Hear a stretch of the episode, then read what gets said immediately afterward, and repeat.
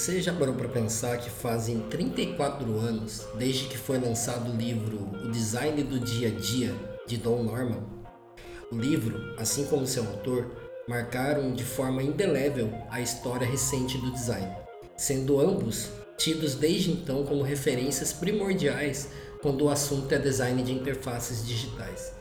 Inclusive, muitos estudiosos e profissionais do mercado atribuem ao próprio Norman a invenção do termo User Experience Design, ou design de experiência do usuário. Hoje, nós vamos mergulhar nas ideias articuladas do livro, buscando entender seus principais conceitos e nos perguntando: o que ainda permanece relevante nele e o que precisa ser atualizado? Como o livro moldou a forma como pensamos produtos digitais? O que é fazer um bom design? Por que ele ainda é tão presente e importante para o pensamento do design contemporâneo? Vem comigo nesse mergulho.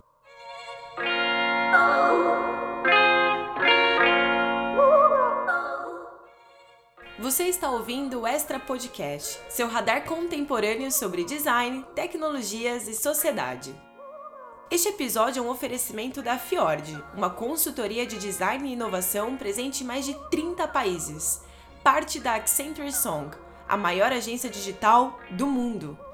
A consultoria ajuda as empresas a se transformarem, criando produtos e serviços que as conectam com o futuro de suas indústrias. Seus designs trabalham de forma integrada, com times de criação, de negócio e de tecnologia para entregarem soluções inovadoras de ponta a ponta.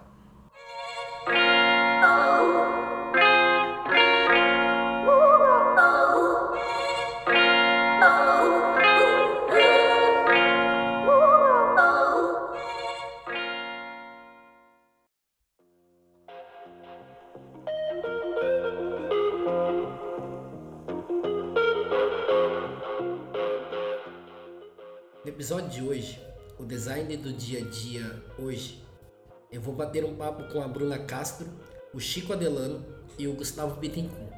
Eles vão me ajudar a costurar um bate-papo bem profundo sobre os conceitos trabalhados por Don Norman desde a década de 80, os quais contribuíram para estruturar o pensamento e as práticas do design de interação e que se fazem tão presentes até os dias de hoje. Para começar, Vamos entender em linhas gerais sobre o que o livro trata. Eu entrei em contato com esse livro na época da faculdade, assim, eu fiz faculdade de desenho industrial. É... Esse é o Gustavo Bittencourt. Ele é cofundador da Aprender Design, é designer de formação, já trabalhou para nomes de peso no mercado de produtos digitais como Nubank e EasyInvest, além de ser pioneiro aqui no Brasil, trabalhando na difusão das práticas de design thinking e service design na época que eu fiz, na faculdade que eu fiz na UFRJ, tinha duas habilitações, e lembro de cruzar com esse livro pelas, eh, pelas bibliotecas, pelos é, espaços com livros, assim, pelas lojas com livros, enfim, eventos e tal, mais de uma vez. É, e, não eram muitos, assim, os livros, né, que eram os livros, vamos dizer assim, recorrentes desse universo do design, do desenho industrial. Então, eu cruzei ele nesse âmbito, cruzei com ele nesse âmbito, tanto esse livro quanto, quanto não sei se o segundo, mas um outro livro que o, que, que o Donald Norman tem, que chama Emotional Design, eu cruzei com os dois e li os dois. É, e sobre assim relevância ou importância, a, a coisa que ficou para mim do livro é, é essa esse insight, assim, essa, essa perspectiva dele de que na verdade você tá, é, você tem que entender o comportamento humano para pensar em algum objeto, ou pensar em algum produto, ou uma interface, enfim, para alguma pessoa usar. E essa, e para mim essa foi a principal contribuição que ele deu para esse mundo, né? Para o mundo do, do design de forma ampla, que é ter essa preocupação tanto do ponto de vista é, é, de entender pessoas para você projetar, desenhar coisas para pessoas usarem, é, quanto também eu acho que essa é uma discussão um pouco mais recente, mas também do lado ético que isso está conectado, né? Que se você de uma certa forma desenha algo para alguém utilizar e você saber, né, você ter esse conhecimento de comportamento humano, você também acaba direcionando um pouco como que as pessoas vão utilizar e vão se comportar e isso tem um caráter ético relacionado.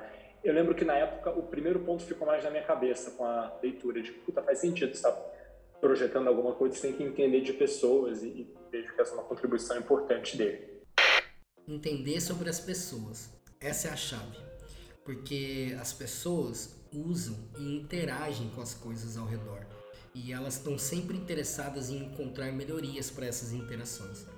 O Donald Arthur Norman, ou apenas Don Norman, ele é um psicólogo e um cientista cognitivo de formação e eu acho que isso explica muita coisa. É daí que vem esse olhar atento para o comportamento que as pessoas têm enquanto elas utilizam essas coisas para viver a vida no dia a dia. Para entrar melhor na discussão que o livro propõe, você precisa fazer um exercício tão simples quanto esse. É, basta imaginar ou trazer à tona na mente o seu dia a dia, as tarefas que você precisa realizar, os objetos que você precisa manipular, as portas que você precisa abrir e fechar. É aí que está o cerne da questão. Você provavelmente já passou pela situação de tentar abrir uma porta e descobrir que o sentido correto é o oposto. Esse problema de design é chamado de The Norman Door, ou a porta de Norman, e diz respeito sobre todo esse tipo de situação em que uma pessoa encontra dificuldade ou até mesmo impossibilidade de realizar uma tarefa, tentando executar essa tarefa do modo mais intuitivo possível. Abre aspas. Deveria ser óbvio a forma de se abrir uma porta se ela for bem projetada. Fecha aspas. Nesse livro do Norman, é, ele é basicamente um livro. Uh... Essa é a Bruna Castro ela é head de UX Design na Orbia, professora de Service Design na Unify, fundadora do Clube do UX e uma das vozes mais ativas na comunidade de UX brasileira. Um livro que, que, que critica o, o design ruim. Ele é uma crítica ao design ruim. O tempo todo ele está falando isso no livro. É... Então, quando eu li esse livro pela primeira vez, acho que todo mundo que lê fica, meu Deus, Jesus, ele, ele é a base para todos os outros livros que vieram, por exemplo, Não Me Faça Pensar, que é, que é um exemplo de livro assim, que é muito mais mastigado. É, vou dar um exemplo aqui, logo no, no capítulo 1 do livro do Noma, ele já traz uma questão, da, um exemplo. É, eu sempre gosto de falar que é, você vira o volante para o lado, o carro vai para um lado, você vira o volante para o outro, o carro vai para o outro. E para a gente, no dia a dia, sem trocadilhos com o nome do livro, é muito óbvio. Pô, se eu virar o volante para etc, etc. Mas isso não é óbvio. Alguém pensou nesse mecanismo. E é isso que a gente tem que levar, isso que eu trago para mim. Faça coisas óbvias, não frite as ideias do usuário. É, então ele traz isso o tempo todo. E já fazendo um gancho com um vídeo que. Você deve ter visto esse vídeo, Douglas, 300 milhões de vezes, eu já vi 500. O Norman Door, né? Norman Doors. É aquele, aquele das portas, né? E é muito a ver com isso. É, nesse livro, para quem não sabe, né, nesse vídeo, é, um cara fala: Ah, eu, é, eu fui abrir uma porta, tive problemas, vou na casa do Norman para perguntar para ele. Tipo, como se não tivesse nada para fazer na vida, vou lá na casa do Norman. Começa meio que com uma brincadeira e o vídeo desenvolve para o Dom Norman comentando é, do que, que ele chama de Norman Doors, né? É, são portas que vou dar um exemplo para vocês, que tá na cara que ela vai abrir para fora e de repente, na verdade, ela abre para dentro. Por que, que você não fez uma porta que, tipo, é óbvio que ela vai abrir para fora, por que, que ela tá abrindo para dentro? Não faz sentido. Ou então as portas de emergência da, de UTIs, né, de, de, de hospitais, vai, de hospitais no geral, elas não têm maçaneta para você abrir. Você precisa entrar nela e passar direto. Você não dá tempo de, ah, só um minutinho, eu vou abrir aqui para você a porta enquanto o paciente está morrendo. E são portas que abrem para fora, fora e para dentro.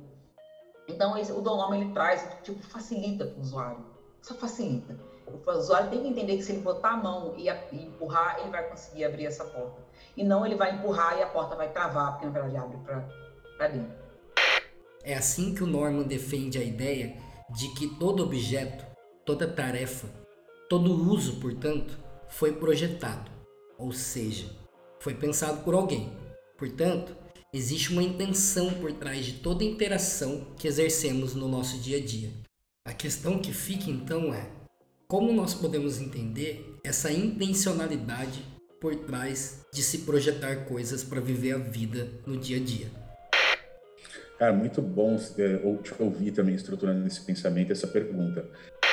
Esse é o Chico Adelano, ele é diretor de design na Accenture Song, trabalha no mercado desde os anos 2000, já foi premiado em Cannes e é um dos mais experientes designers brasileiros no ramo digital. É, tem, tem uma outra frase, frase que está se tornando um clichê aí, que é o design em intenção. Né? Já vi várias pessoas usarem assim, essa frase. E, e, realmente, né? E realmente, a diferença entre você desenhar uma coisa por simples vontade é, de você fazer design é justamente a intenção. Por que, que você está fazendo aquilo? Então, tem toda a, a, camada do problema, tem toda a camada da técnica, ah, tem tudo isso que justifica, né? Por exemplo, quando eu me formei em 2001, a nossa discussão era muito se design era arte, qual era a diferença entre design e arte, né? E sempre passava por isso, né? É, olha, existe uma intenção, mas a arte também tem uma intenção, né? Só que a intenção do design, geralmente, ela é mais pragmática, né? Geralmente, ela tem a ver com uma resolução de problema. Você tem até algumas linhas aí que são linhas, por exemplo, né, do, do critical design, do design especulativo, onde a intenção é despertar discussões, despertar reflexões, né? Mas também, muitas vezes, né, com um objetivo mais pragmático. Então, quando eu digo pragmático, é o que queremos resolver, né? o que queremos conectar. Então, eu acho que o, o design ele tem essa característica fundamental, assim, resolver coisas, né? unir pontos. Ah, e não só ficar num espaço vago de interpretação. Então, isso pode ser num, num copo, isso pode ser num aplicativo, isso pode ser num, num roteiro que está dentro de, um, de, um, de, uma experiência de serviço. Tá?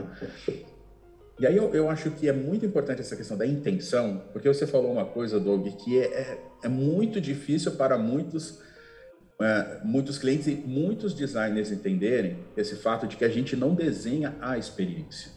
É, é, é, chega a ser, chega a ser, se você for no íntimo da palavra, chega a ser arrogante você achar que desenha experiência, porque essa experiência, ela está exposta assim. É, quem é o Doug? Cara, o Doug, a gente pode tentar estereotipar ao máximo. A gente pode tentar fazer o nosso melhor trabalho de persona, mas é, o ser humano é muito complexo. E o ser humano está tá exposto a muitas coisas. Então, assim, gente, você pode ter um padrão, mas esse padrão é sensivelmente afetado pelo aquele dia, momento, local, né, por outras coisas que estão ali é, ativando os seus sensores. Né? Um exemplo a gente tem aquele livro Confiança Criativa, né, do David Kelly. É, e ele tem um exemplo lá que é sobre a máquina de ressonância magnética. Cara, eu já tinha lido esse livro, eu já tinha usado esse exemplo em aula, já tinha usado esse exemplo com clientes, né? Onde ele fala é, muito das, do problema das crianças fazerem esse exame, que é um exame complexo, é, que apavora as pessoas, e que eles fizeram uma coisa lá com a GE, que foi fazer um ambiente lúdico, de simular que aquilo era uma viagem numa nave, etc. Ele conta isso no livro, né? E legal. É, tô eu lá, né, vamos, vamos para o ano passado, estou com 42 anos, é, ah, designer, projeto de experiências, conheço tudo isso, falei sobre isso e nunca tinha feito um exame de ressonância magnética. Cara, exame de ressonância magnética me fez descobrir que eu tenho fobia é muito pesado, é muito além de qualquer coisa. Você acha que na, na hora, eu lembrei do case, eu lembrei de toda a dinâmica, eu, né, você lembra que você não, você não está numa ameaça, né? Você vai passar alguns minutos ali com uma equipe te observando numa máquina. Mas existem tantas coisas e tantas pequenas coisas que vão compondo aquilo que, que realmente te jogam para o lugar, né? É, é, para um lugar que você perde alguns controles. E aí, até voltando né, para a questão do design do dia a dia, né, do, do, do Norman, é, é aquilo, né? Existe uma coisa que ele explora sobre conhecimento, o conhecimento que está no mundo, o conhecimento que está na cabeça, a questão dos erros, né? E, e, e, dessa leitura de como o mundo e o repertório das pessoas afeta a cada momento, de que de fato, assim, a experiência de fato, quem faz acontecer é o usuário e o contexto dele né? muitas vezes sem domínio do usuário, o contexto vai se impor mais. Então a gente realmente projeta o meio. Né? Eu acho que, que essa consciência de que para projetar um meio você tem que ter uma intenção, eu quero que o cara atinja determinada coisa. Né? É um conceito que o design de serviço trata muito bem, que é o job to be done, né? qual é a tarefa a ser atingida, a ser cumprida. Então, assim, a minha intenção é fazer com que ele atinja esse objetivo. Para isso, eu tenho alguns artifícios aqui. Artifícios de linguagem, sejam visuais, sejam das palavras, né, sejam é, de sensações, sejam de ambientes que o designer consegue compor, né? Toda criação é, tem uma intenção e parte de uma visão de mundo que a pessoa tem ao desenhar, né? Aqui, O Gustavo falando. A gente, a gente na escola fala isso, né, de criar um ato político, político no sentido é, dessa não, não político no sentido de partido ou de, ou de campanha política, mas política no sentido de você tem uma visão de mundo, né, baseado nas suas experiências, nos seus preconceitos, na sua ética, e essa visão se cristaliza quando você desenha algo, você acredita em alguma coisa. Então acho que esse é um primeiro ponto importante, porque você entendendo isso ou não, ao construir algo, você é, de uma certa forma, direto ou indiretamente, intencionalmente ou não intencionalmente, você acaba é, é, fazendo com que uma pessoa, né, com que um usuário, com que um cliente, enfim, que, é, é, tenha uma tendência maior a ter determinados tipos de comportamento. Né? Você acaba direcionando comportamentos, porque você criou opções. Né? Você, dentro de um mundo de possibilidades, por exemplo, entrando nesse caso né, de produto digital ou de interface, de um mundo de possibilidades, você se restringiu a, a, algumas e essas algumas te levaram a um determinado caminho e, e você cria opções, né? Você desenhar, fazer design, é você é, simplificar possibilidades. Né? Você tem N possibilidades de caminhos e você vai simplificando, vai reduzindo e vai chegando em menos possibilidades. E isso traz uma intencionalidade. Acho que tem esse lado, então, que eu falei, né? De que você, é, você cristaliza uma visão de mundo ao você desenhar algo e você entendendo isso ou não, é, você direciona o comportamento, porque você cria algumas poucas possibilidades para aquela pessoa utilizar, né? Então, eu acho que cada vez mais o sentimento que eu tenho é, e acho que nesse sentido a contribuição Norma é espetacular, porque ele é um psicólogo, né? Então ele, ele vem do mundo de entender pessoas e a partir daí ele entra nesse mundo de, de design, de projetar coisas para pessoas acho que ele deu uma contribuição muito grande de falar, puta, você precisa entender de pessoas para você poder projetar coisas para elas usarem. Então, eu acho que cada vez mais mais profissionais olham isso, pensam isso e, e, e buscam entender. A gente tem é, um curso dentro da escola de design comportamental que é um pouco isso. São conceitos é, de comportamento humano para que você se sinta mais é que seja mais intencional essa, essa, esse viés ou essa modificação, né, ou esse direcionamento de comportamentos que você acaba criando e fazendo quando você pensa numa, num produto, enfim, seja lá qual, qual, qual produto você pense. Como é que a gente, como designer, pode moldar a ação do usuário? Acho que o tempo todo traz isso. Eu sou uma pessoa do digital. É... Aqui, a Bruna falando eu fui muito pouco do, do, físico, e quando eu digo físico, eu acho que. Não, eu nunca fui do físico, vai, do design gráfico, eu nunca fui. Eu sei, já comecei meus pezinhos ali fazendo capa de, capa de face, etc, etc. Então, a minha relação com design é completamente diferente. Eu não venho de uma escola tradicional, onde a gente pensa produto, não produto digital, claro, produto físico e etc. Então, para mim sempre foi muito mais difícil. Eu falei, como é que eu posso demorou muito para entender como é que eu poderia é, levar o usuário a fazer o que eu queria dentro uh, de uma plataforma, dentro de um. Mas hoje eu entendo. Por exemplo, um exemplo interessante. É, no primeiro, nos primeiros, acho que no primeiro, eu não sou muito Apple girl, mas acho que foi no primeiro iPhone, é, a interface dele, né, a, o iOS, sei lá qual era a versão, ele tinha, ele usava um um padrão chamado esquemorfismo, esse, esse palavrão horroroso. E no esquemorfismo, esque... esquemorfismo, eu não vou falar essa palavra mais não, aí vocês já entenderam. É, o que, que ele é? É uma manipulação do que é real. Eu não sei se vocês lembram do Winamp ou de qualquer outro player de música os botões eram muito parecidos com botões da vida real, né? Sim. Você, ah, você tinha que torcer para um lado com o mouse.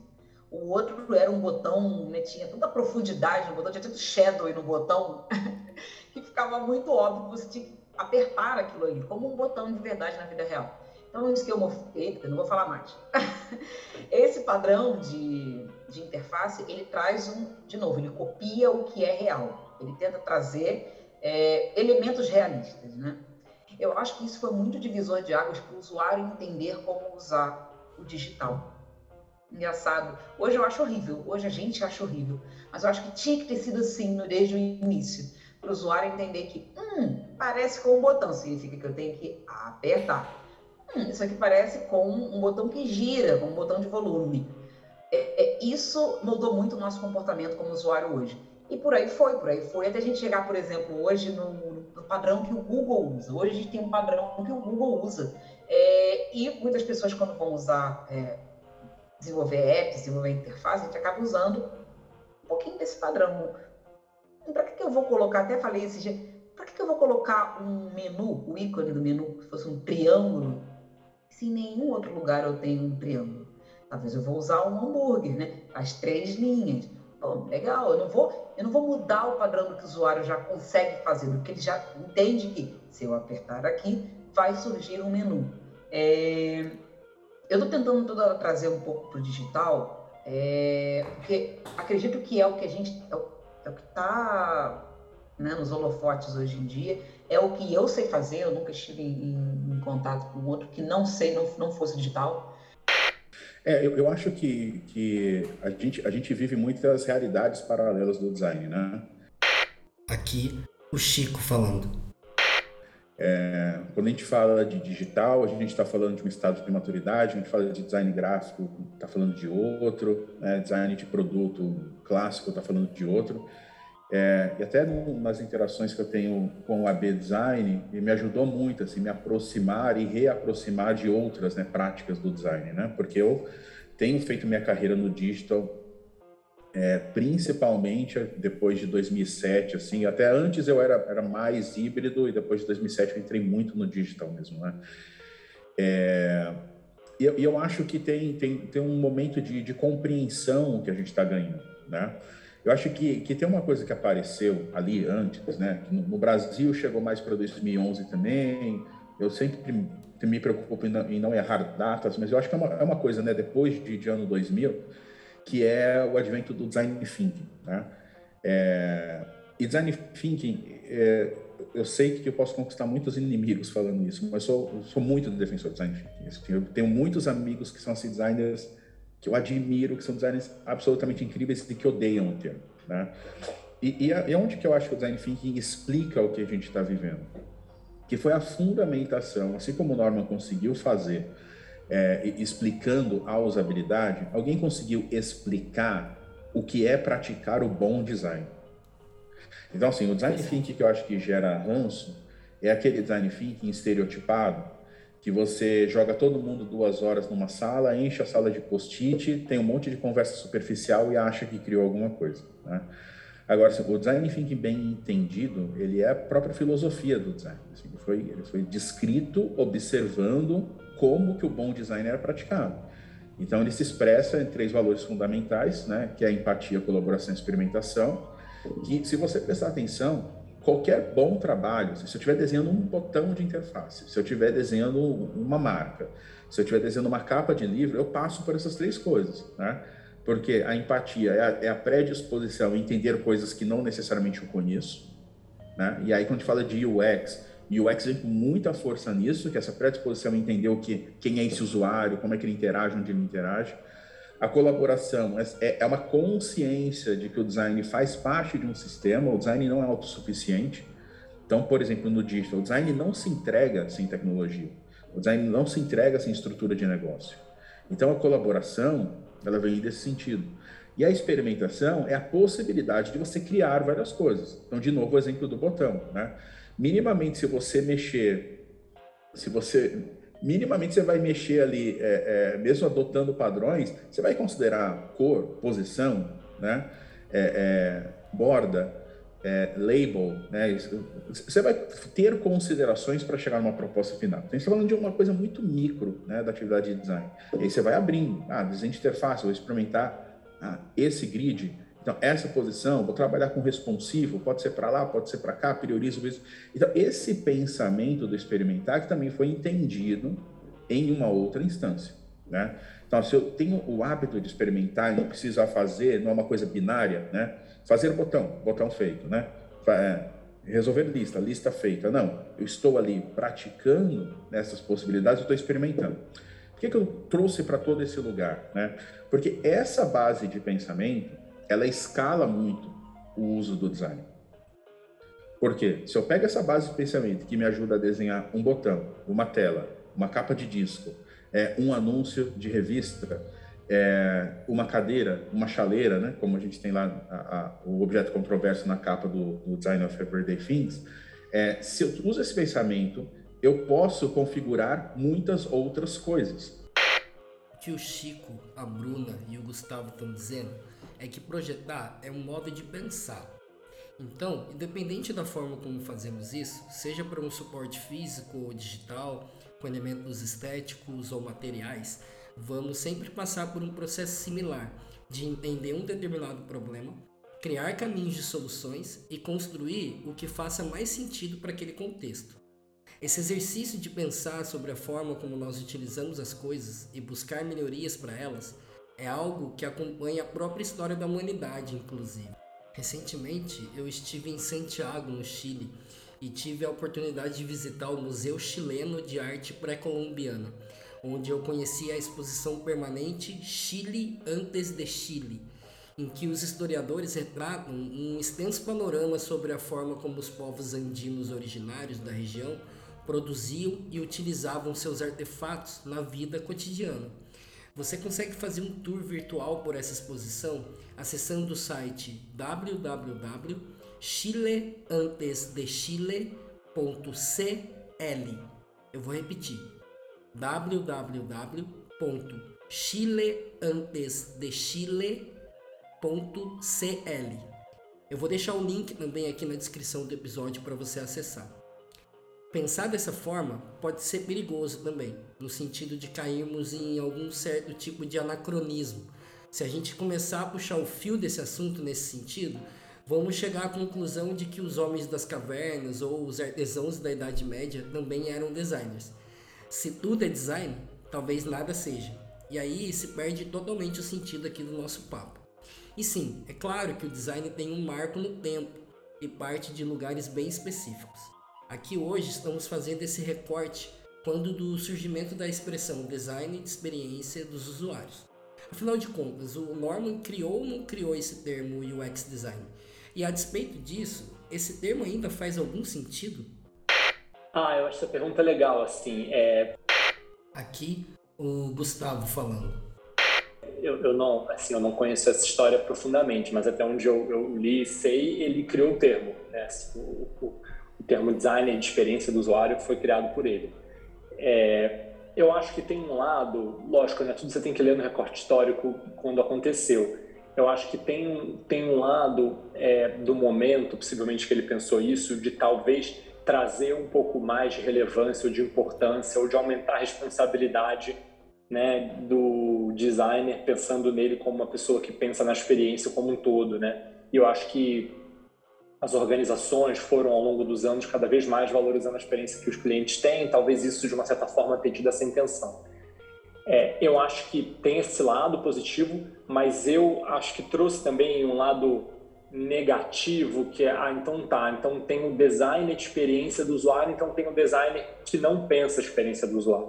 Eu acho que você criar uma, uma, uma especialização, um quadrado, uma, né, um, um pedaço ali que chama, ah não, eu sou um UX designer, acho que é por um lado cria uma, vamos dizer assim, um isolamento de outros designers que, ah, então beleza, então só esse designer pensa na experiência do usuário, e eu acho que por outro lado também cria talvez uma, não sei se uma responsabilidade, mas talvez coloca é, uma expectativa ou, ou, uma visão, na minha, no meu entendimento, um pouco utópica do que, que é, um, um, um, designer de fato cria e pensa, né? Acho que tem um lado que é o designer ele não desenha a experiência do usuário, né? O designer ele está basicamente pensando em, em, interações, em produtos, serviços, enfim, é, é, ele, ele projeta criando sugestões. Ele é um sugestionador. Então ele basicamente está falando, olha, tá aqui um artefato, né? Uma uma uma interface, seja lá o que for,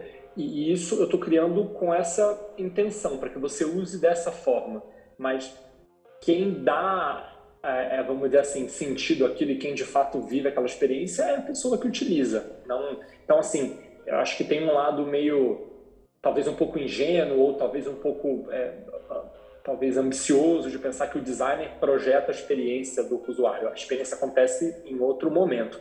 E, e acho que também tem um lado que é uma empresa tem diversos profissionais que pensam a experiência do usuário, que fazem a experiência do usuário acontecer. Né? Todas as áreas, o marketing que pensa no posicionamento de um produto, de um serviço, a área financeira que, né, que estrutura algum processo que vai resultar numa experiência para o usuário no, né, no, no final da ponta, o time de atendimento, existem N áreas, pessoas, responsabilidade e olhando de forma indireta, a empresa inteira pensa e influencia na experiência do usuário. Então, é, eu, eu tenho um pouco de birra com esse termo, sendo bem sincero, acho que ele tem esse lado positivo de trazer, né, vamos dizer, essa, esse empoderamento ou, ou, ou essa visão de que design é, não é pensar, sei lá, em estética, mas talvez isso parta de um entendimento equivocado do que design foi e sempre é. Design não é estética. Designer pensa em experiência do usuário desde sempre, né? Na revolução industrial começou a se criar né, essa, esse termo, essa profissão, esse campo de conhecimento.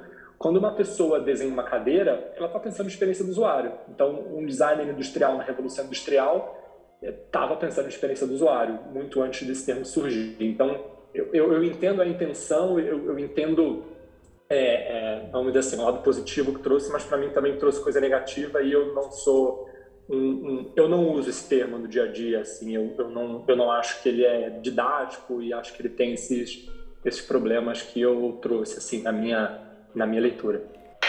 É verdade. O próprio Don Norman tem criticado recentemente a forma como o termo UX Design vem sendo empregado. A visão dele é bem coerente com essa que o Gustavo trouxe. Pensar sobre a experiência de uso que fazemos das coisas no dia a dia é inerente a toda forma de fazer design. De qualquer modo, é muito curioso perceber a evolução que esse termo e até mesmo a própria profissão do design fez nos últimos anos, sobretudo na última década. Você se lembra quais eram os assuntos mais quentes sobre design ali em meados dos anos 2000? Eu me lembro que quando eu me formei na faculdade de design ali em 2010, a gente ainda debatia se o correto seria logotipo ou logomarca. Hoje, a gente já está discutindo sobre projetar cidades inteiras a partir do design. Estamos falando de design genético, de carros e casas inteligentes, de interfaces de voz, de metaversos. Estamos falando sobre redesenhar o clima. O antropólogo francês Bruno Latour ele explora essa trajetória do termo design, da própria profissão design, de forma muito brilhante no seu artigo intitulado Um Prometeu Cauteloso Alguns Passos rumo a uma filosofia do design. Eu vou deixar o link aqui na descrição do episódio, porque vale muito a pena acompanhar um pouco da forma como ele pensa sobre essa trajetória. O artigo é de 2008, já tem mais de uma década, mas já dá para perceber ali como que o design saiu de um lugar que representava apenas uma espécie de verniz estético para cobrir coisas mais importantes para um lugar de destaque nessa nova dinâmica de capitalismo tecnocrático que a gente tem vivido, principalmente pela centralidade que a gente ocupa na definição desses rumos no mercado de tecnologia, né, onde se concentram as principais empresas do mundo e onde inclusive os governos estão mirando para oferecer serviços para as populações. Gostem ou não, a ideia de design de experiência dos usuários veio para ficar e de certo modo ela representa muito bem o espírito do tempo. Cara, tanta coisa mudou, né? A gente estava conversando ontem sobre aqui a Bruna falando. Putz, a gente estava acostumado em, em, discutir logotipo, logomarca, né? o que, que era o que. E hoje, sabe, não importa o que você usa, é, importa a ferramenta que você usa, não importa o nome que você dê, tanto que a gente discute muito, né? Ah, é UX design ou não é UX design? Eu achei que quando a gente, é, lá atrás, começou a, a difundir uh, no Brasil assim, esse nome, começou a ficar mais famoso, eu achei que ia rolar muita discussão, até que não, a, a briga não, não foi comprada de, ah, é UX, não é UX, UX é o e tá todo mundo aí feliz, chamando de UX, Product, Fulano, Beltrano, Madonna, Maradona, chame do que quiser. É, então, nossas, as, nossas, as nossas discussões mudaram muito como design. Primeiro, eu vou responder a sua pergunta.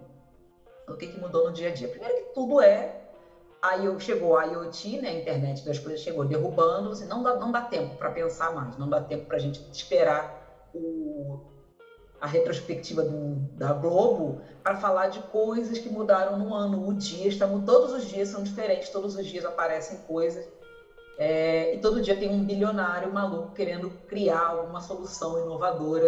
É, esses dias eu vi um que estava falando de uma lente de contato e a gente quer comprar tudo, lente de otário. É uma lente de contato em que uh, é, é, mais ou menos igual um daquele filme do Tom, é Tom Cruise, que ele, ele mexe numa tela, é, tem uma tela na frente dele e ele aperta com. É, como mas... a mão flutuando no ar. É, Minority Report.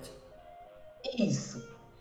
Você coloca essa lente de contato, você coloca uma luva e você consegue visualizar uma tela na sua frente e mexer nessa tela é, com as mãos no ar, porque você está com essa luva. Eu falei, caramba! Meu Deus do céu!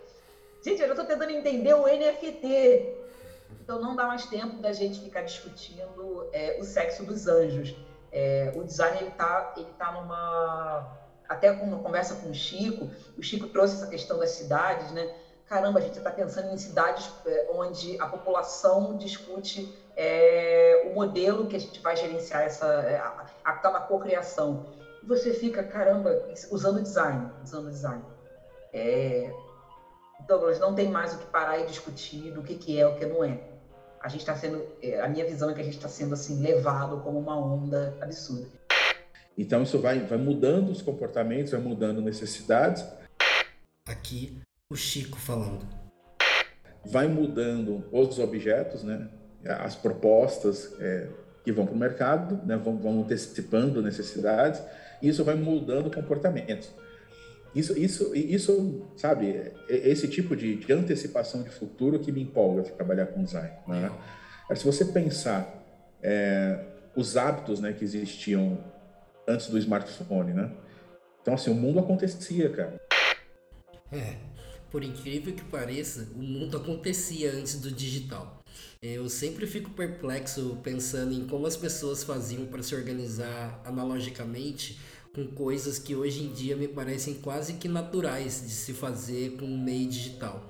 Tipo, sair de um lugar e chegar em outro com carro sem usar Google Maps ou Waze. É, onde você estava, por exemplo, no fatídico 11 de setembro? Você se lembra como ficou sabendo e como fez para acompanhar as notícias sobre os atentados às Torres Gêmeas? Eu estava na agência que eu trabalhava e é todo mundo, cara, todo mundo saiu da agência para ir para a padaria para ver na TV o que estava acontecendo. Hoje isso é inconcebível, né? É... Então você imagina que acontecesse essa tragédia hoje, esse coletivo ele não ia, não ia estar na padaria, né? Na verdade, cada um estaria recebendo ao seu tempo aqui uns com esse device na mão, outros com uma tela maior, outros recebendo via áudio. Então, cada um recebendo uma determinada mídia. E essa manifestação coletiva ia estar tá em hashtags, né? Ia estar tá em expressões, em posts, né? Então, é, de novo, é o, o, o, quanto o design molda esse comportamento, molda a situação e, e quanto isso inspira a gente a pensar futuros que possam ser mais favoráveis para as pessoas, né? O discurso de, de, futuros desejáveis que muita gente levanta aí faz muito sentido para mim.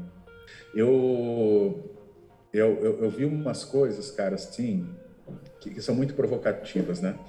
Ah, por exemplo, no meio de toda essa coisa do digital, a gente vai começar a ter algumas formas que emulam quem nós somos, né? Então, assim, a gente já vê alguns, algumas alguns estudos de robôs lá, meu, Boston Dynamics, todos aqueles e cachorrinhos e formas humanoides e, e todas aquelas propostas, né? Eu fui para o South by South antes da pandemia e lá tinha um cachorrinho da Sony, um cachorro mecânico. Cara, você simplesmente esquece que aquilo é mecânico. Depois de cinco minutos você está brincando com aquilo e tendo empatia com aquilo como se fosse um cachorro né, vivo. Eu tive essa sensação, mas eu vi muitas pessoas terem essa sensação também. Então, é, essas interfaces, elas vão ser é, cada vez mais diversas, né? E, e, e, e, cada vez mais desformatadas. tanto no físico quanto nos ambientes digitais, né? Toda a promessa de, de metaverso, né? Então eu acho, eu acho que o barato é esse. E eu acho que é isso, entender que tudo isso tem a ver com é, a, a, nossa formulinha ali de, de conseguir desenvolver modelos conceituais que ajudam nas experiências de uso, é, que ajudam na geração de significados, vai ampliar esse nosso mercado e é isso que vai fazer a gente uma disciplina fundamental. Né? Eu acho que você falou, a gente está falando muito aqui do design antes do digital, o design antes do digital se confortou muito no lugar do, da estética. Né? É, ah, o que era design? Cara, era fazer a coisa bonita. Era fazer a coisa bonita, era fazer a coisa exclusiva. Né? É, usava as mesmas bases que a gente tem. Eu acho que até essa coisa, de novo, essa, essa coisa da estética, do bonito, é que, que motivou né, o, o Dom Norma a, a, escrever essa crítica do design, né? Que é o livro, né? de que, cara, estão privilegiando a estética e não estão entendendo outros fatores. Né? E, e ao mesmo tempo, é, tudo isso já estava existindo, né? A, a, sociedade podia ser mais simples antes das mídias se diversificarem, mas ela se tornou muito complexa. Você falou de ah, como é que as pessoas se viravam. A, a, a minha mãe, por exemplo, quando eu comecei a dirigir, perguntava como é que eu chegava nos lugares, tinha o guia, né, que era um, um livro né, que era um grande quebra-cabeça da cidade para você entender como é que você se deslocava de um lugar para o outro, que é o que hoje está automatizado, né, pelo, pelos Google Maps da vida. É, mas tinha um fator fundamental, que eram os pontos de referência. Na verdade, ó, vai daqui para lá e lá quando chegar lá, você pergunta para alguém. Então, sabe, quando você chegar lá, vai ter um nível de informação que você vai ter que interagir com pessoas. Você pergunta para alguém, você para no posto, pergunta para o frentista, você para numa padaria, você, você vê alguém na rua que é morador local, ah, você mora, tinha essa palavra, né, essa, essa expressão, você mora por aqui, você é daqui, né, que o cara saberia dizer como você chegar nos lugares, né. Então, assim, essa interação social, tudo isso foi automatizado, né? É, é a mesma coisa que acontece hoje, acontece no digital, só foi automatizado. Então, quais são os pontos de referência, para onde a gente vai, com quem que a gente interage, quem que a gente ouve, em quem que a gente confia, né? É... E aí a gente usa esse, esse design mais complexo, né, mais completo, para lidar com tudo isso, né? Porque é, o bom design, né, Dieter Rams também trazia isso, o bom design, ele sempre vai ter que ser estético também. Então, acho que o design bonito, do, do passado, ele não deixou de existir, precisa dele mais que nunca, né? É, até porque como a gente automatizou e padronizou muita coisa, onde estão as identidades, né? No, no, no livro também o, o, o, Norman fala da psicologia dos materiais, dos affordances, que é como é que você percebe as coisas, né? Então, esse, esse ponto estético visual é um ponto extremamente fundamental do design. É, mas não é só isso. Né? E a gente está pegando tudo isso que existia e está formatando diferente. Acho que o mundo ainda tem muitos costumes iguais, né? Só que dentro ali de, de um raciocínio digital. A gente vive num mundo onde a gente está olhando mais para telas, né? Isso é uma realidade. É... Aqui o Gustavo falando. Eu, eu, eu, lembro quando eu entrei em contato com o primeiro computador na minha vida. Eu devia ter, sei lá, 12 anos, 10 anos, não lembro. Mas foi uma coisa do tipo, nossa, isso isso é, isso é muito poderoso, isso é muito impressionante. Óbvio que uma criança, a primeira coisa que eu fiz foi querer baixar um. Baixar não, né? Tinha que instalar com disquete. É, foi instalar um, um jogo para jogar, mas o computador tem infinitas possibilidades. Então a gente passou né, por algumas revoluções: a revolução do computador pessoal, a revolução do telefone, né, com uma capacidade computacional absurda, e isso fez com que a gente passasse a estar tá cada vez mais olhando para telas eu estava vendo esses dias, eu fiquei impressionado, um, um designer, é, não, não, não, lembro muito, muito bem o nome agora dele, mas ele projetou um óculos que é só o, o frame, é só o aramado, e tem uma, uma, uma, uma parte em cima do óculos que fica com uma luzinha 24 horas por dia acesa. E esse óculos foi pensado porque cada vez mais as crianças desenvolvem problemas de visão, porque elas não entram tanto em contato com o sol e com a claridade, porque elas ficam fechadas olhando telas. Então, foi um produto desenhado para diminuir problemas de visão em crianças que cada vez mais não entram em contato com a natureza ou não entram em contato com o ar livre, então fechadas em casa, fazendo várias coisas, entre elas olhando telas. Então, eu acho que a gente, como espécie, está se adaptando, está se modificando por conta de um uso que não era o uso que a gente tinha há 25 anos atrás. Né? Assim, a gente está muito mais parado, muito mais é, interagindo com telas. E isso faz com que é, esse campo de desenhar como você vai interagir com tela seja muito mais valioso. Tem uma é, tem uma entrevista com Bill Moggridge falando, um dos fundadores da IDEO, que projetou o primeiro laptop do mundo, falando que quando ele foi projetar o primeiro laptop, ele estava muito mais preocupado com o hardware, muito mais preocupado com a caixa. E depois de usar e desse, né, desse, desse produto tá, tá pronto, ele falou, tá tudo errado. Na verdade, o que acontece de relevante está atrás da tela. Depois de um minuto, eu esqueço a, a, a, a caixa e eu passo a interagir só com o que está tá se comportando ali naquela telinha pequenininha é, é, com muito menos possibilidade do que uma tela simples que a gente tem hoje de um smartphone. Então, eu acho que se cria um universo novo é, e, eu, e, eu, sinto que a gente vive hoje uma segunda, é, é, uma segunda, um segundo boom grande do design. Acho que o primeiro foi essa necessidade do design projetar para a indústria, né, que veio lá atrás com a revolução industrial e tal.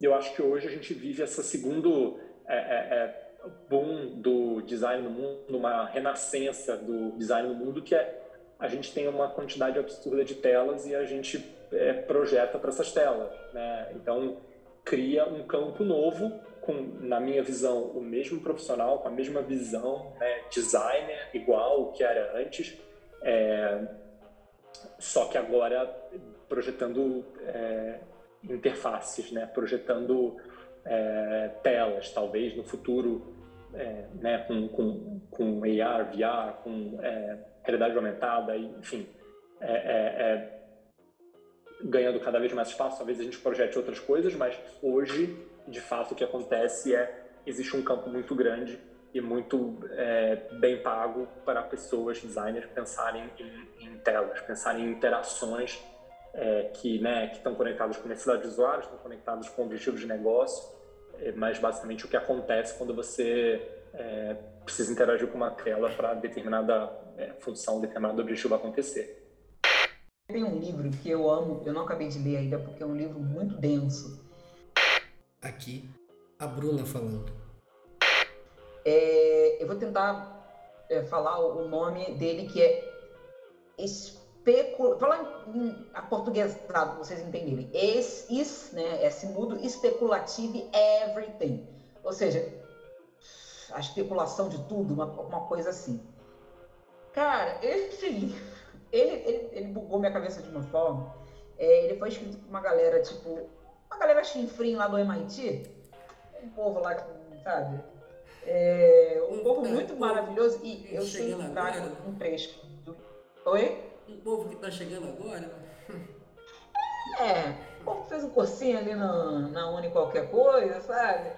Mas é, eu vou trazer texto, eu preciso muito trazer, foi um texto que mudou muito a minha vida. Diz assim: Quando as pessoas pensam em design, a maioria acredita que se trata de resolver problemas, que a gente estava falando. Mesmo as formas mais expressivas de design é, têm a ver com a resolução de problemas estéticos. Aí eu já fiquei assim. Opa, que história é essa? É, quando a gente é quando nós designers somos confrontados com desafios como, por exemplo, uh, a superpopulação do planeta, a escassez de água, a alteração climática, a gente como designer, a gente sente uma vontade de vamos nos juntar, vamos cocriar, a gente vai conseguir, nós vamos mudar o mundo. A gente acha que esses problemas eles podem ser decompostos, quantificados e então resolvidos. Esse otimismo, que ele diz aqui, inerente ao design, ele é, torna muito claro que os desafios que a gente enfrenta hoje em dia, eles não são resolvíveis. E que a única forma de ultrapassar é a mudança dos nossos valores, crenças, atitudes e no nosso comportamento no dia a dia. É essencial que a gente tenha esse otimismo, beleza, mas ele pode complicar muitas coisas. Primeiro, como uma forma de negar o óbvio. Ou seja, negar que o problema que a gente enfrenta é muito mais grave do que parece. E canalizando as nossas energias em recursos é, para manipulação do mundo lá fora, menos para a gente aqui dentro. Esse ponto que a Bruna traz, a gente poderia chamar de mito do designer solucionador de problemas. Eu chamo de mito porque é de fato uma narrativa e que serviu muito bem ao longo dos últimos anos para posicionar o designer nesse lugar de destaque na economia digital, no sentido que estamos conversando aqui no episódio. Esse é um discurso muito comum, que ouvimos o tempo todo no UX design, no service design, no design thinking, independente da abordagem que estamos empregando ali no dia a dia, vamos sempre esbarrar nessa ideia de que somos solucionadores de problemas. Reivindicar e defender esse lugar, porém, pode ser muito problemático se a gente não for capaz de entender que o design na prática é só uma pequena parte do todo quando se trata de negócios. Não dá a minha visão, minha visão. Não dá para a gente só, só ser designer e pensar que a gente vai alcançar cargos, uh, sentar à mesa junto com outros diretores, etc. A gente tem que ir muito além. sempre indico para o pessoal, cara, eu acho que chega um momento da sua carreira, você como talvez especialista, como etc, ou mais do que isso, você tem que sair um pouquinho do quadrado do design e começar a pensar em produto, negócios, negócios, eu chamo mais de negócios. Acho que a linguagem do negócio casa muito bem com o design. Eu acho que foi o que possibilitou trazer a gente mais perto da, das cadeiras mais altas, né? Eu tenho uma visão um pouco diferente, talvez um pouco polêmica, assim. É... Aqui, o Gustavo falando. Eu acho que o designer, assim, o design, né, ocupa o lugar que ele sempre ocupou e que ele é, merece ou deveria ocupar, que é o lugar de projetar. Assim, basicamente a gente projeta, pensa coisas novas que não existem, né? Ou enfim, refina coisas que existem. O, acho que assim, dando alguns passos para trás, o que eu vejo dentro do nosso contexto brasileiro é a, a, a revolução industrial que, que chegou, né? Vamos dizer, nos Estados Unidos, que chegou na Europa, que chegou talvez em alguns países asiáticos, no sentido de terem grandes empresas que manufaturam e produzem objetos de alto valor agregado chegou menos no Brasil. É, eu me formei em desenho industrial em 2010, era muito difícil arrumar um emprego desenhando produto industrial no mercado brasileiro, porque a nossa, a nossa indústria, em grande parte dela, é, ou, ou não, não se desenvolveu tanto quanto essas outras, essas outras indústrias, ou, ou talvez pensava ainda design de uma forma talvez é, mais, mais imatura ou mais inicial em relação a essas grandes corporações, mas é, você vê a importância de designers em empresas de, de que, né, que tenham, vamos dizer assim, uma capacidade de produção industrial relevante há 20, 30, 40 anos atrás era muito grande. É, o, o, o, caso, né, vamos dizer assim, é, emblemático ou mais mais óbvio de se pensar é o Jonathan Ive na Apple, que basicamente era o, vamos dizer assim, o par do fundador, do, do dono da, da, da, empresa, que era o Steve Jobs.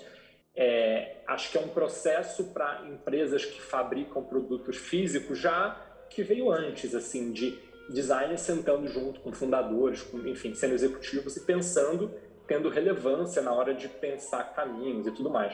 O que eu acho que vem acontecendo no mercado brasileiro recente é a gente vem, vem vendo e vem vivendo uma relevância muito grande desse mundo de interface.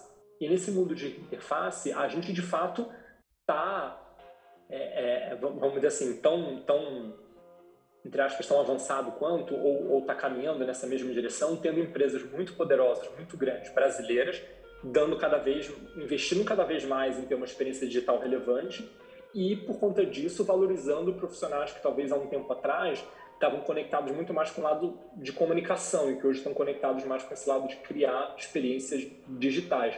Então, é, eu acho que tem sim uma visão de que design está ganhando espaço, eu acho que é real, mas na minha cabeça, por conta desse recorte brasileiro, de, de que a gente talvez não teve empresas que aonde o design industrial tenha sido é, tão tenha sido tão forte ou tenha sido tão tenha sido tão relevante.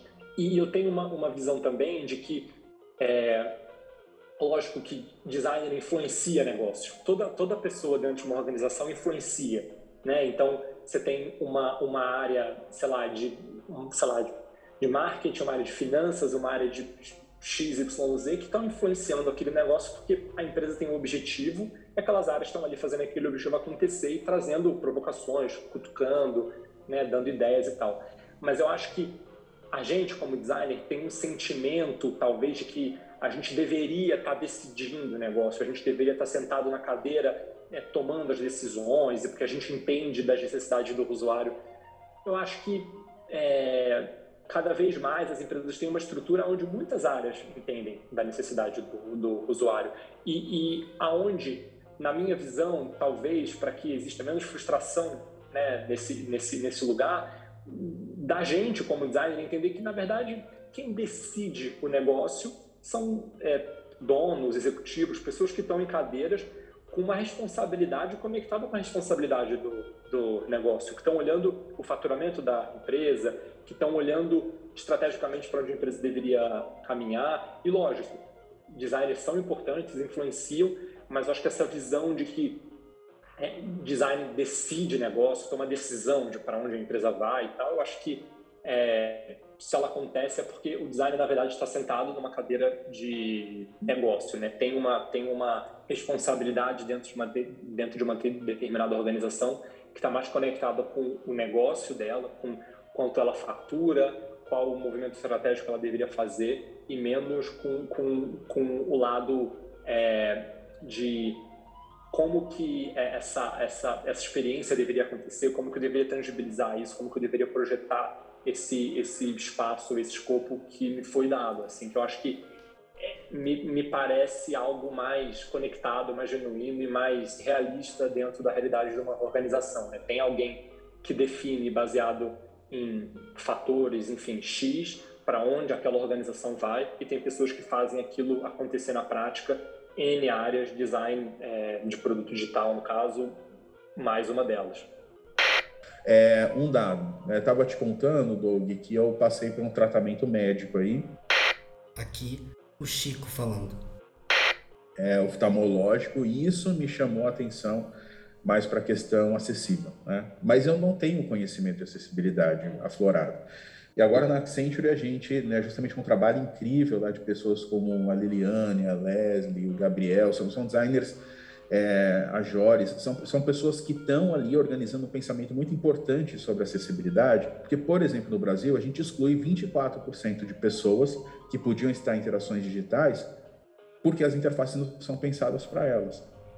Então, assim, quando a gente vai para esses pontos, a gente está lidando com a ética, sim. Porque eu posso estar fazendo uma ótima, é, um ótimo trabalho de interface, um trabalho desse meio, da experiência, como a gente queira falar, mas eu estou excluindo pessoas. Né? É, tem, tem, várias discussões, por exemplo, que a gente precisa estar presente sobre inteligência artificial. Né? É, a inteligência artificial precisa ser treinada, mas treinada por quais parâmetros? Então, como que ela vai lidar com questões raciais? Como é que ela vai lidar com as diferenças culturais, com as diferenças de linguagem? Né? A gente está aqui conversando em maio de 2022, pós Google I.O., né, que o Google mudou o algoritmo do Google Translate para ir numa coisa que eles estão chamando de multilingual, né? É, de que antes você tinha uma tradução um para um, português e inglês, né? português e espanhol, e agora você tem uma visão matricial você de qualquer idioma você salta para outro. Então isso acelera a inclusão de idiomas e o Google incluiu 24 idiomas, até Guarani dentro do Google Translate, né? para projetar experiências de comunicação entre as pessoas. Então assim, quando você inclui, você está lidando com a ética. Né? Quando você exclui, você está lidando com a ética. Quando você se abstém, você está lidando com a ética também. Então, acho que esses são confrontos importantes. Né? Quando a gente fala design centrado nas pessoas, quais são os pontos que impactam as pessoas? A outra coisa, eu acho que também tem a ver com sustentabilidade. Né? Como que o que a gente está fazendo está tá, tá acelerando, né? retraindo ou boicotando compromissos importantes da agenda de, de acessibilidade? Quanto isso está afetando o, o meio ambiente? Quanto isso está afetando as condições de desenvolvimento social das pessoas? Então parece que o nosso trabalho é simples, mas voltando àquele nosso a história da profundidade, de um conceito simples, que é o do meio e da intenção, através dos modelos conceituais, como é que eu estou movendo esse mundo? Ah, então quando a gente quer participar dos negócios, participar das decisões, a gente tem que ser influente nesse tipo de conversa. Se a gente não for influente nisso, a gente vai pegar coisas que podem ser friamente recebidas por um ponto de vista tecnológico, por um ponto de vista né, de geração de, de valor econômico, e está ignorando essas coisas, né?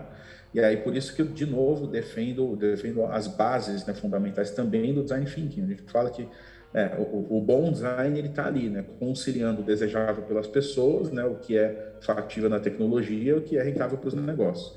Que talvez tenha a ver com que você trouxe possibilidade desse desse possível novo capitalismo, né? É, então entender essa dinâmica. E acho que tudo isso passa pelo ético. Né? É, a propaganda nos ensinou isso. A propaganda ensinou que nosso poder de comunicador, nossa base de comunicador, essa base comum que a gente tem da semiótica, pode mover muitas coisas. Mas elas também podem mover essas coisas de uma forma muito danosa, né? de uma forma muito agressiva. Eu acho que o design ele pode né, puxar essa responsabilidade de ter a discussão ética nesse sentido. Essa, qual é essa intenção e qual o efeito possível dessa intenção. Né? E isso modifica o meio que a gente desenha. Bom, se é verdade que o designer ocupa um lugar mais privilegiado nessa equação toda que representa os negócios digitais, é verdade também que vamos precisar nos equipar com um novo conjunto ético, bem nesse sentido que o Chico trouxe agora. Eu vou deixar algumas outras sugestões de livros que abordam esse tópico sobre ética aqui para vocês. Anota aí. Design para o Mundo Real, de Victor Papanek, que trata de assuntos sobre ecologia humana até as mudanças sociais.